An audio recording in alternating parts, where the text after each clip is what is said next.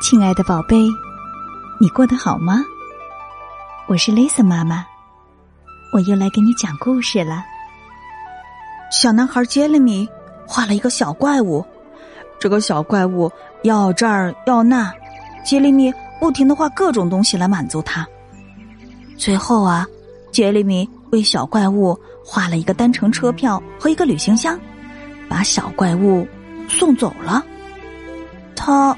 还会再回来吗？现在呀，就让我们一起来听听杰里米画了个小怪物。杰里米住在一栋三星公寓的顶层，他有一间完全属于自己的房间，他从没离开过，也从没出去玩过。有一天，杰里米拿出他的神奇画笔开始画画，他从屋顶开始，一直画到地面。杰里米画了一个小怪物，啊啊！小怪物大声说：“给我画个三明治，我饿了。”都没有说谢谢。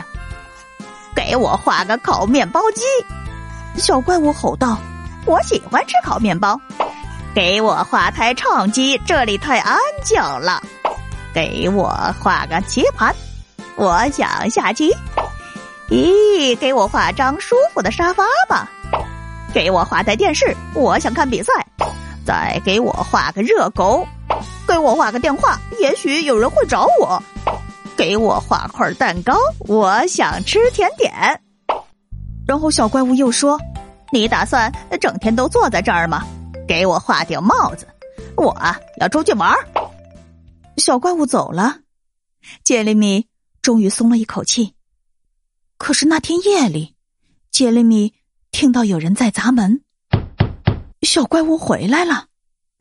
第二天早上，杰里米画了一张公共汽车票和一个旅行箱。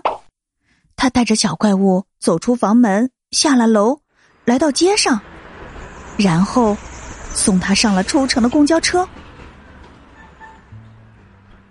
你想玩会球吗？邻居们问道。好啊。杰里米说：“于是，他们一起玩了起来。”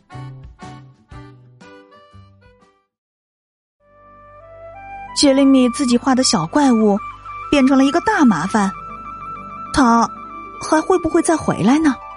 欢迎你请爸爸妈妈帮忙，在故事下方留言来告诉雷泽妈妈。今晚的故事就到这里了，别忘了明晚八点半，雷泽妈妈还有新故事。在等着你哦！如果你喜欢 Lisa 妈妈的故事，欢迎你把它分享给你要好的朋友啊！要知道，分享可是一种美德呢。